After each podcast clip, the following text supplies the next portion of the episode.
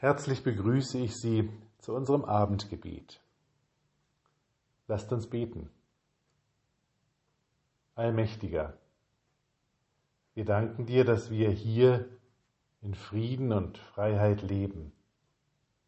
Wir danken dir, dass wir Informationen bekommen und sagen können, was wir wollen. Wir danken dir, dass wir ein Zuhause haben. Und wir danken dir, dass wir helfen können. Wir bitten dich für die Menschen in den U-Bahnen in Kiew und für alle, die sich verstecken und schützen müssen. Für alle, die Angst haben. Die Kinder, die Eltern, Männer und Frauen. Stärke du ihr Herz und ihren Mut. Wir bitten dich für die Menschen, die gestorben sind, welcher Nation auch immer sie angehörten, wo sie schuldig geworden sind, o oh Gott, sieh mit Gnade auf sie, wo sie eine Lücke hinterlassen, da steh du all denen bei, die um sie trauern. Wir bitten dich für die Menschen, die auf der Flucht sind. Schenke ihnen deine Gegenwart dass sie aushalten und durchhalten. Und schenke allen, denen sie begegnen, deinen Geist der Liebe und der Gastfreundschaft. Wir bitten dich für die Politikerinnen und Politiker.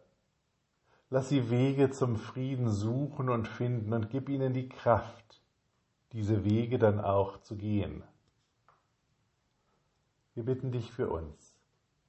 Herr, bleibe bei uns mit Glauben, mit Hoffnung, mit Liebe. Lasst uns gemeinsam beten. Vater unser im Himmel, geheiligt werde dein Name, dein Reich komme, dein Wille geschehe wie im Himmel, so auf Erden. Unser tägliches Brot gib uns heute und vergib uns unsere Schuld, wie auch wir vergeben unseren Schuldigern.